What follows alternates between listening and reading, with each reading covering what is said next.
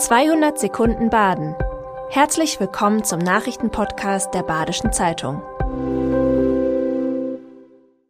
Die Nachrichten am Dienstag, den 14. November. Fremdenfeindlichkeit, Rassismus, Antisemitismus. Christian Streich nimmt oft Stellung zu Themen, die über den Fußball hinausgehen. Der 58-Jährige nimmt die Verantwortung, die aus der Allgegenwärtigkeit des Fußballs erwächst, ernst. Dafür hat der Trainer des SC Freiburg nun den Julius Hirsch Ehrenpreis erhalten. Der Preis des DFB ehrt jährlich Vereine und Initiativen, die sich gegen Fremdenfeindlichkeit und insbesondere gegen Antisemitismus engagieren. Namensgeber des Preises ist der 1892 in Aachen geborene deutsche Fußballnationalspieler Julius Hirsch, der wegen seiner jüdischen Herkunft im Konzentrationslager Auschwitz ermordet wurde. Wenige Millimeter groß und hungrig nach Eiweiß. In einem Haus der Studierendensiedlung am Seepark hat sich die tropische Pharao-Ameise eingenistet.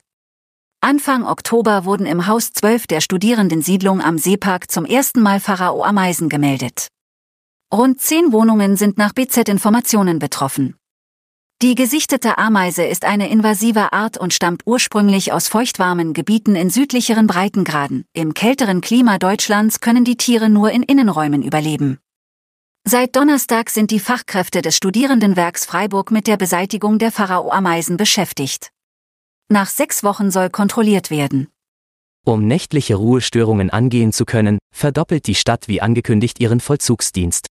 Andere neue Bausteine für einen sogenannten Freiburger Weg bleiben vorerst nur Perspektiven. Das ist unter anderem Konsequenz eines Gerichtsurteils aus dem August. Dieses hatte die Stadt ermahnt, ihre Verordnungen umzusetzen. Bis die neuen Vollzugsdienstler auf der Straße sind, kann es allerdings dauern. Spätestens 2026 sollen sie dann auf der Straße sein. Maßnahmen wie Prävention und Deeskalation sollen nach wie vor zum Konzept gehören. Damit soll der alternative, Freiburger Weg, zumindest in Teilen erhalten bleiben.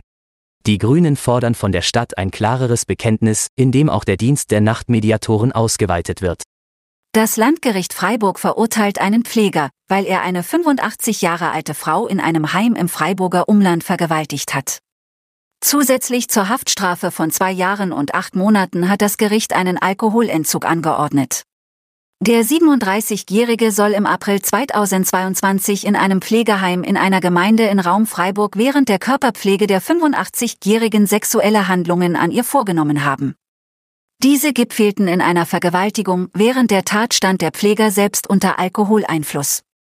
Die Strafkammer schätzte den Angeklagten als klassischen Fall eines schwer Alkoholabhängigen ein. Die Sucht habe ihn in soziale Isolierung und sexuelle Frustration geführt, die ursächlich für die Tat gewesen seien. Martina van Boxen inszeniert am Theater Freiburg Die Schöne und das Biest. Statt Disney Zuckerguss gibt es Dialogwitz, Märchenzauber und klug gesetzte Lehrstellen für die eigene Fantasie. Zu sehen bekommt das Publikum eine alternative Version des Klassikers mit burschikoser Hauptfigur und einem Biest, vor dem auch die Kleinsten erstmal keine Angst haben müssen. Das Theaterstück dauert eine starke Stunde und richtet sich an Kinder ab sechs Jahren. Das war 200 Sekunden Baden. Immer montags bis freitags ab 6.30 Uhr. Aktuelle Nachrichten rund um die Uhr gibt's auf der Website der Badischen Zeitung badische-zeitung.de.